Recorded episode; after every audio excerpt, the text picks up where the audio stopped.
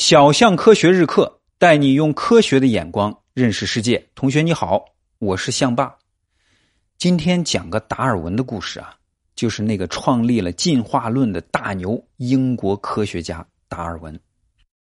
达尔文还在剑桥大学读书的时候啊，有一天中午在校园里溜达，经过一棵大树，他顺手把树上的老皮撕下来一块哎，还真有新发现，两只虫子露出来了。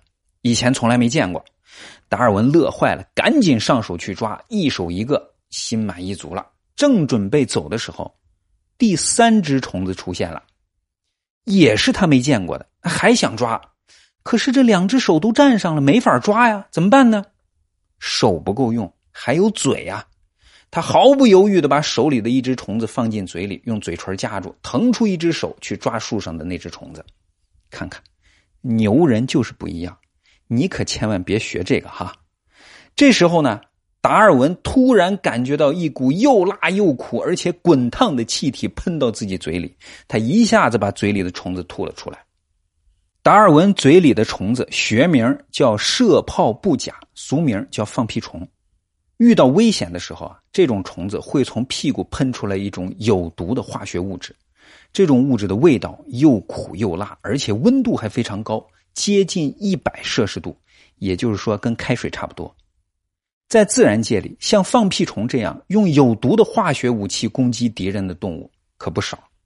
大的有科莫多巨蜥，小的有毒蛇，水里有有毒的水母，还有水陆两栖的毒青蛙。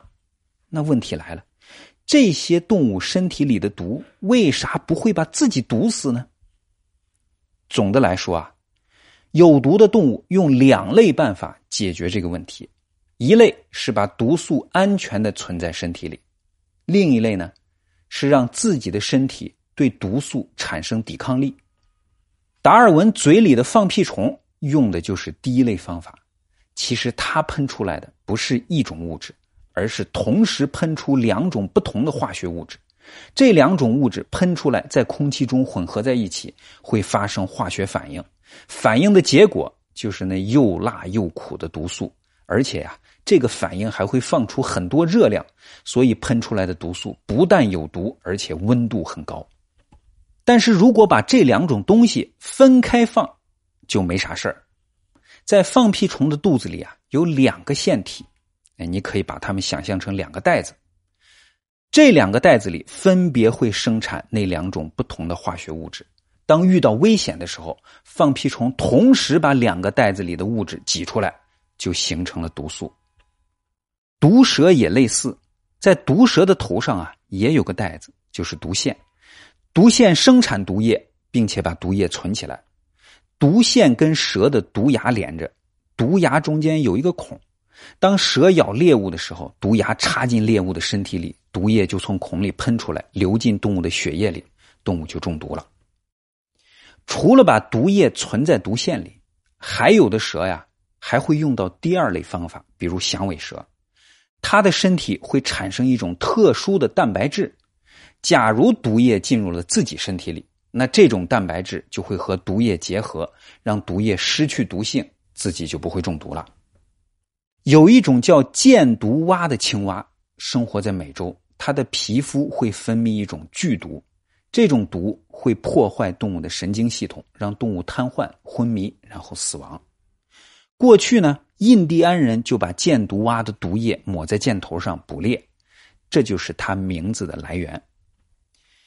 箭毒蛙解毒的方法比较别致，它的毒液破坏动物神经系统的方法是跟动物神经系统里的一种叫受体的东西结合，结合以后。动物的神经系统就不能正常工作了，但是箭毒蛙的毒液不能跟自己神经系统的受体结合，所以啊，它自己产生的毒对自己一点作用都没有，永远不会中毒。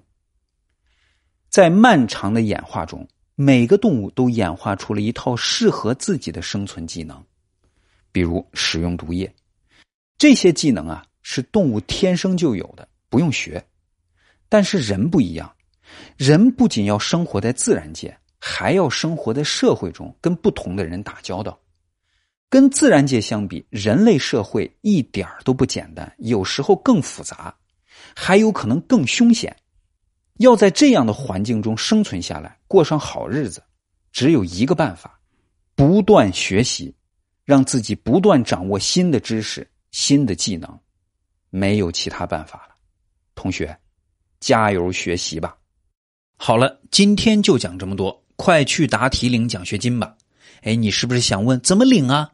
简单，用微信搜索公众号“小象科学”，关注这个公众号以后啊，点最下面一行中间“特惠课程”四个字，以后每天听课答题就能领奖学金了。一次没有答全对没关系，可以再答，只要全对了就能领到奖学金。已经有好多同学开始领了，你赶紧去吧！记住哈，微信公众号“小象科学”。